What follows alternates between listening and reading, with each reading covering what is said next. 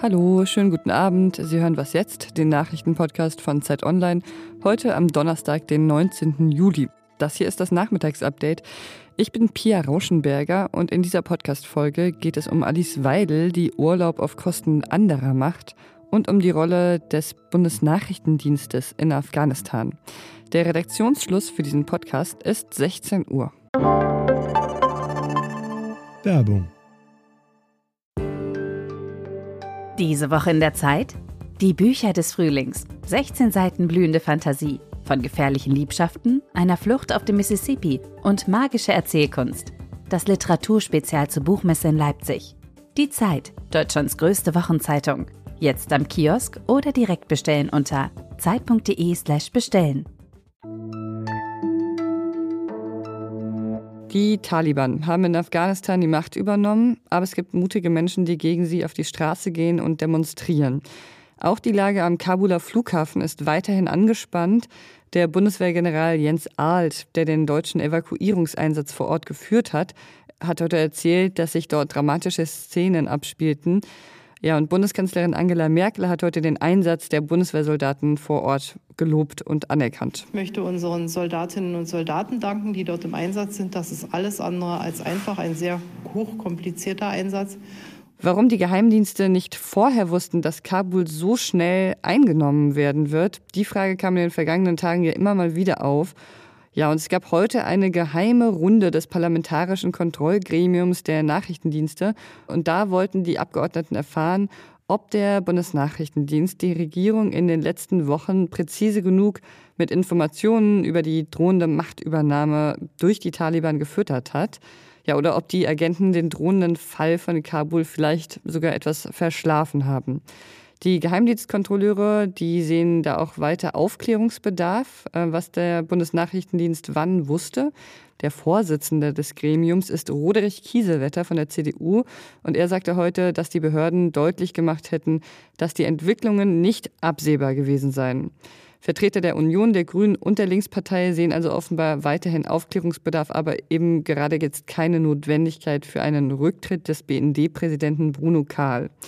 Kiesewetter sagt aber auch, dass die Analyse noch nicht abgeschlossen sei.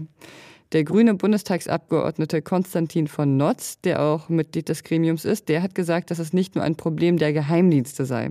Mein Eindruck war, dass die Dienste geliefert haben und wir ein Problem haben bei der Bewertung und der Gesamtbilderstellung auf Seiten der Bundesregierung.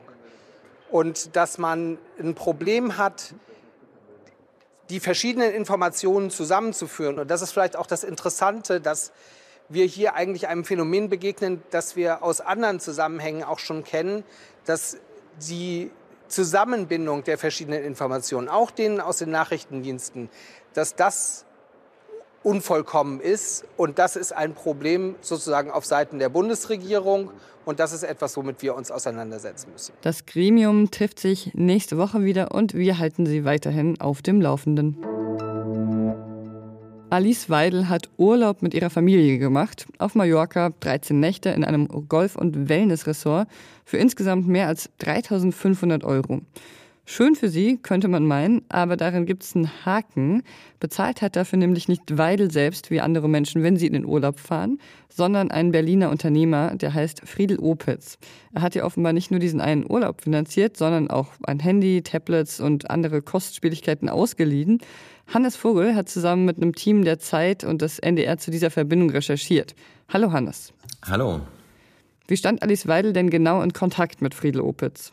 Also Friedel Opitz ist ein Berliner Unternehmer, der sein Geld verdient mit ähm, der Überführung, also dem Transport von Luxusautos und der auch eine äh, strategische Beratungsagentur unterhält. Und ich sag mal im weitesten Sinne ein Netzwerker ist, der natürlich alle möglichen Kontakte für seine Geschäfte nutzt. Ähm, und der ähm, fand Alice Weidel aufgrund ihrer politischen Position anfänglich zumindest gut und wollte ihre Arbeit und auch sozusagen indirekt damit die AfD unterstützen und hat ihr deswegen ähm, ja verschiedene Zuwendungen zukommen lassen und sie so finanziell unterstützt und sie auch strategisch beraten, wie er eidesstattlich versichert. Was ist denn daran problematisch, wenn ein Berliner Unternehmer der AfD-Vorsitzenden eine Reise finanziert? Also daran ist wenn man so will, wie man darauf guckt, manches problematisch oder auch nicht. Das eine ist die politische Ebene. Das ist zunächst erstmal, glaube ich, die, die für die meisten Menschen und auch für die, ähm, ja, für die Abgeordneten, für Alice Weidel selbst, gerade jetzt im Bundestagswahlkampf am relevantesten ist. Das ist natürlich die Frage, ob ein Abgeordneter, ob eine ähm, exponierte Person wie Frau Weidel bei ihrer politischen Arbeit unabhängig ist. Ja, und da kann man natürlich ein großes Fragezeichen dran machen, wenn jemand sich einen teuren Urlaub ausgeben lässt, äh, ein Handy und mehrere Smartphones und auch einen Mietwagen quasi gesponsert bekommt von einem Unternehmer. Ähm, das ist die politische Ebene, das ist für die AfD natürlich insofern und auch für Alice Weidel besonders brisant, weil das ja die Partei ist, die auch gerne von sich als Partei spricht, die eben anders als die sogenannten Altparteien nicht korrupt ist, nicht beeinflussbar. Also das ist die politische Ebene. Er ist ja aber nicht der Einzige, von dem Alice Weidel Zuwendungen bekommen hat. Ne? Da gab es ja noch andere. Tom Rohrböck zum Beispiel, das rechte Phantom. Über den haben wir hier ja sogar so eine ganze Sonderfolge gemacht. Richtig. Und ich finde, das macht diesen Fall, äh, diesen neuen Fall jetzt auch so brisant. Es ist eben kein Einzelfall. Man könnte sagen, Alice Weidel ist da was durchgerutscht, sie hat was nicht gemerkt, wenn es eben der einzige, wenn Friedel Opitz und dieser, dieser Vorgang der einzige Fall wäre. Aber da es eben parallel dazu auch noch Zuwendung von dem Berater Tom Rohrbeck gegeben hat, muss man sich dann hier doch die Frage stellen, ja, ähm, ist das ein Zufall oder ent, also äh, sieht man da einfach ein Muster und ähm, wie geht Frau Weidel damit um mit Zuwendung von externen Beratern und was sagt das über ihre Unabhängigkeit als Politikerin eben aus? Danke dir, Hannes. Bitteschön. Beate Zschäpe ist schuldig, nach wie vor. Der Bundesgerichtshof hat heute eine Revision verworfen.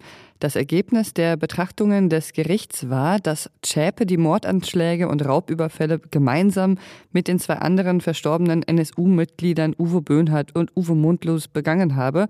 Das hat das Gericht heute erklärt.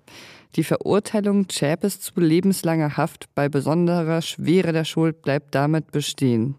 Beate Zschäpe hatte fast 14 Jahre lang im Untergrund gelebt und zusammen mit ihren Freunden Mundlos und Böhnhardt acht türkischstämmige und einen griechischstämmigen Kleinunternehmer und eine Polizistin ermordet. Was noch? Na, so das Richtige ist das noch nicht. Das Badewetter lässt in diesem Jahr allzu lange auf sich warten. Saure Gurkenzeit nennen die Journalisten diese Jahreszeit, weil so wenig los ist. Aber es ist im wahrsten Sinne des Wortes jetzt auch saure Gurkenzeit. Das wusste ich vor diesem Beitrag aus der RBB Abendschau von Ende Juli 1961 auch noch nicht. Aber manchmal kommt es einem ja fast so vor, als hätten wir vor lauter Nachrichten selbst in den Sommermonaten gar nicht so richtig viel Zeit für saure Gurken. Aber da ich sehr gerne Gurken esse, ob sauer oder nicht, gibt es hier ein kurzes Rezept für eine Gurkensuppe, die besonders lecker ist, falls es dann doch nochmal richtig heiß wird. Sie nehmen eine Gurke, eine Avocado, ein Stück Ingwer, eine Knoblauchzehe, 300 Gramm Joghurt, eine Handvoll Koriander, alles zusammen kommt in den Mixer mit Pfeffer und Salz abschmecken und dann in den Kühlschrank stellen für ein paar Stunden. Das ist ziemlich lecker und das genaue Rezept finden Sie in den Show Notes. Das ist aber leider nur für Abonnentinnen freigeschaltet. Und das war's für heute mit Was jetzt. Morgen hören Sie hier meinen Kollegen Janis Kamassin unter anderem zur Situation an der litauischen Grenze. Unsere E-Mail-Adresse für Feedback und gute Urlaubsrezepte ist wasjetzt.zeit.de. Ja, und ich habe jetzt erstmal Urlaub und hoffentlich auch Zeit, etwas Aufwendigeres zu kochen und dabei viele Podcasts zu hören. Ich bin Pia Rauschenberger. Machen Sie es gut.